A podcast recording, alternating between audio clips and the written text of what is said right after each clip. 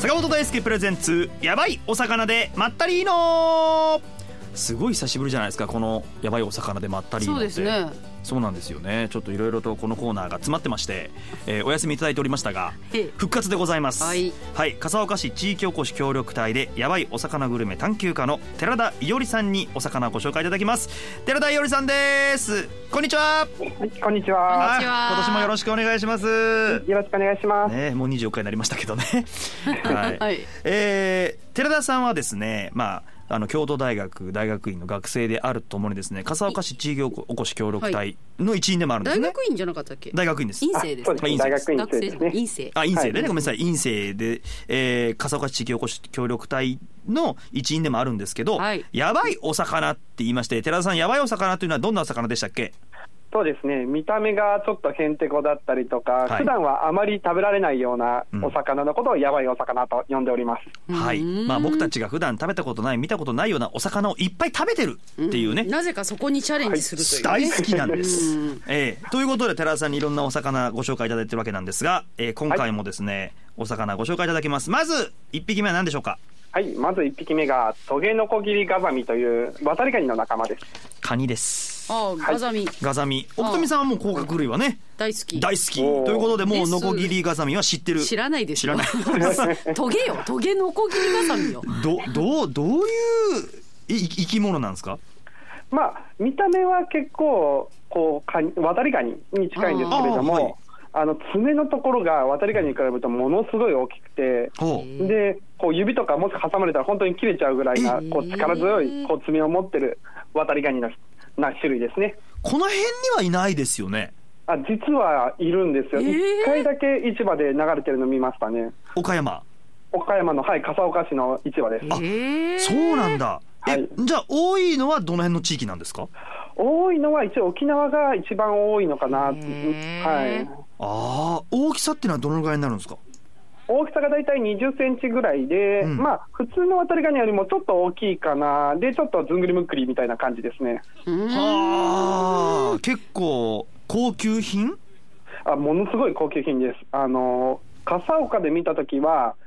おろし値、あの、セリネセリネで6000円してました。えー卸値であ結6000構円高級ですねじゃあ実際に僕らの口に入る頃にはもうもしかしたら1万円とかっていうか超えることもありますね。ですよね見れないですもんねうだってないですもんねどこで出会ったんですか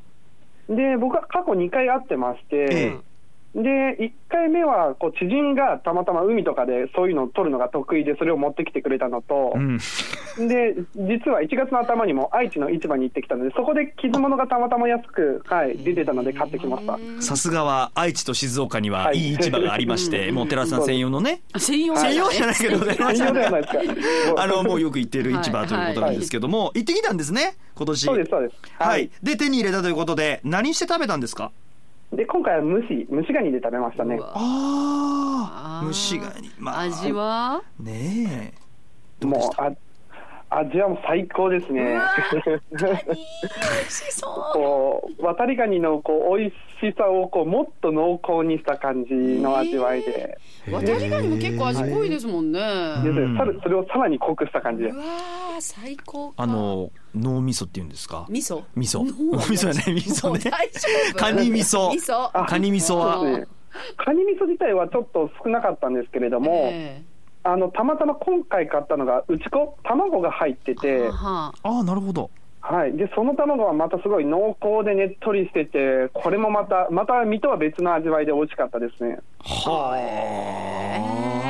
なんかもう想像しただけで美味しいわ愛知に行ってくださ いあーそうですえね、ーもしくは、えー、笠岡、まあ、だから瀬戸内海とかでも取れるんかもしれないってこかなとですねかもしれない、うんはよい、ければと本当に少ないですけど、ぜああということじゃあ見でつけたら手に入れたらいいですはいそうね、いうことですねひぜひ、はいぜひ、えー、買って食べてくださいノコギリガザミご紹ト介いゲただきトまゲすでしょトゲついてるでしょ、はい、とトゲノコギリガザミ、あまごめんなあノさいコギリガザミで大体大くくりにされちゃうことが多いですね。えええー、トゲノコギリガザミですね、はいえー、星いくつでしょうかはい、これはもう文句なしの星3つですね。あーやっぱそれだけ美味しいということでね。ははいい、はいご紹介いただきました。トゲノコギリガザミでした。はいさあ続いてもう一匹ご紹介いただきましょはい、でもう1匹が、また同じくあ愛知で買ってきた魚なんですけれどはいも、オオシタビラメというシタビラメの仲間です。う。あえあー、下ビラメと違うんですかそれが多分普段みんながこう食べてる舌ビラメって、まあ手のひらよりもちょっと大きいぐらいかなってぐらいのサイズだと思うんですけれども、はいそれの2倍ぐらいの大きさがありますめちゃくちゃでかいですえへーめっちゃ何センチぐらいですか大体70センチぐらいですねでっかっ怖っあのかあの見た目ってあの茶色っていうか赤茶色っていうのかあの同じ色なんですよねそうなんですよ見た目は全く舌ビラメと一緒でけど大きさが全く違うのでー初め見た時なんだこれって感じでしたねはあこれはどこに住んでるんですか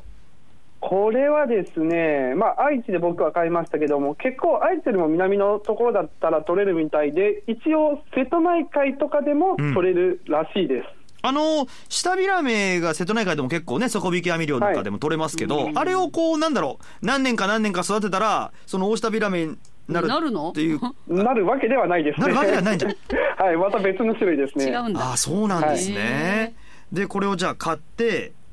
値段的にはどのぐらいなんですか、結構下ビラメって最近高級なんかななんか結構高いイメージありますけどねスーパーなんかで見るとそうですね。あ、けど愛知の方だと実はスタビラメ1匹本当に100円とか200円で売られてて、